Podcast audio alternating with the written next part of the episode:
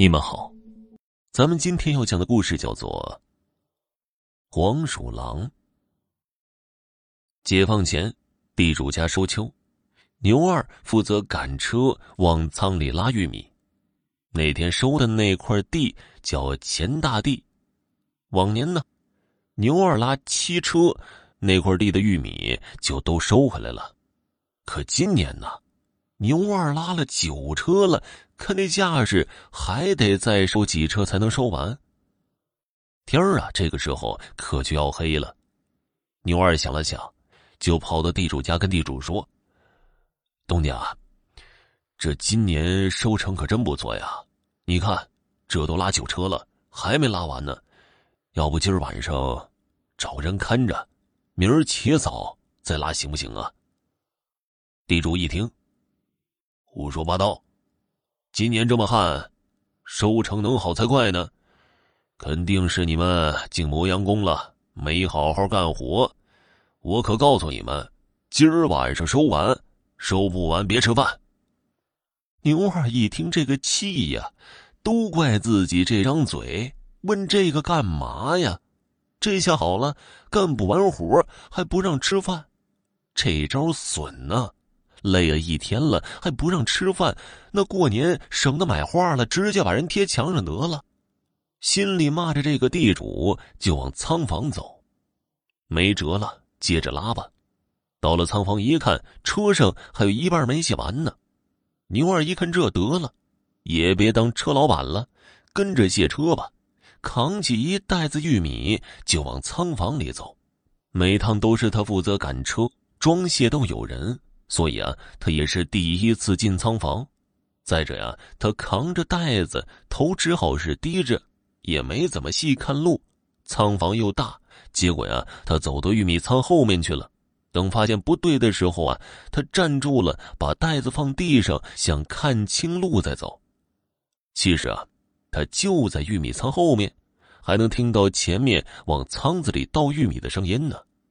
看好了，咱们绕过仓子，扛起来，正要走的时候，这时忽然听见个声音说：“八斗。”声音好像是从上边传来的，他以为自己听岔劈了，就没在意。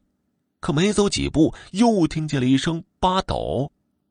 这次啊，他确定自己没听岔劈，就站住了，又把玉米袋子放下，仔细的听了听。这个时候，又传了一声“八斗”，声音有些尖，像是捏着嗓子叫似的，而且啊，还是前面的人往仓里倒一袋子玉米，这声音就说一句，就好像计数员一样。可计数的也没这么记的呀。这牛二心里纳闷就开始找，找了半天，最后在玉米仓的顶部透气孔上看见个黄鼠狼。一手拿支笔，一手拿个本儿，跟个账房先生似的。倒一袋子玉米，他就念声八斗，合着不管扛进了多少，在他账上一点没多呀。这个时候，牛二心里明白了：嚯，你大爷的！你给地主家多鼓捣粮食，弄得我们到现在活还没干完，没干完就算了，还得挨骂，还不让吃饭。你跌了个蛋的，转身就出去了，到车上把赶车的大鞭子抽在手里，然后又来到玉米仓后边，照着那黄鼠狼就这一鞭子，就听“滋哇”的一声，打的黄鼠狼从通气口掉地上摔死了。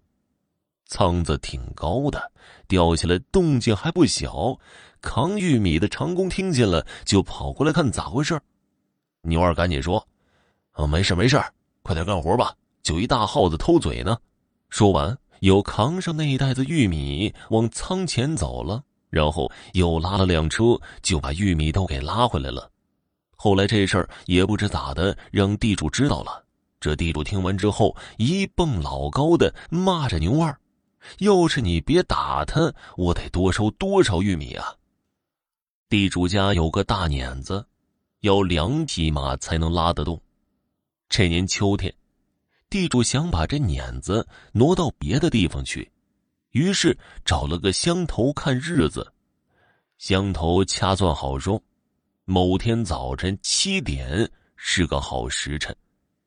到了这天，地主起了个大早，先到碾棚里放了挂鞭炮，然后就去喊长工们，把人都招呼齐了，到地主家拿上工具往碾棚走。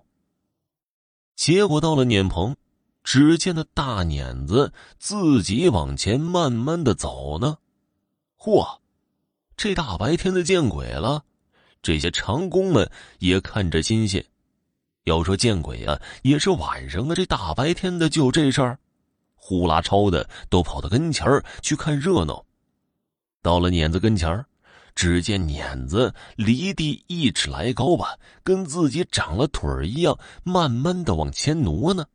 上面啥也没有，大家就趴地上看下面是咋回事原来在底下，好多的黄鼠狼举着手拖着碾子在走呢。走的还特别整齐，最前头有只老的，看样子是在指挥着。大家一看这事儿好玩啊，都七嘴八舌的在议论着。地主也瞧见了，嘿嘿的这个乐呀，心说呀，都说是人运气好，神仙鬼怪的都会来帮忙的，这话是一点都不假呀。赶紧的，让人准备黄纸啊、香啊、贡品什么的，想挪完碾子谢谢人家。说话的功夫，这碾子就给挪到地方了。这地主赶紧跑过去看好位置，嘴里喊着：“好，好，好，就放这吧。哎，看着点啊，轻点放，别砸着。”这话音刚落，就见大碾子啪嗒的一下落在地上，底下的黄鼠狼全给砸死在下边了。原来啊。这东西最忌讳啊，砸死了、死了之类的话。这地主啊，光想着祖坟上冒烟的事了，忘了这茬了。结果底下的黄鼠狼一个没跑了，全都砸死在里面了。又过了没几天，这地主家养了几只大白鹅，估计啊是集体开会讨论过了，在一个早晨吃饱了之后，呼啦超的全飞走了。去追求白衣如雪、来去如飞的闲云野鹤的生活了。没过多久，这地主家就败了。好了，听众朋友，本集播讲完毕，感谢您的收听。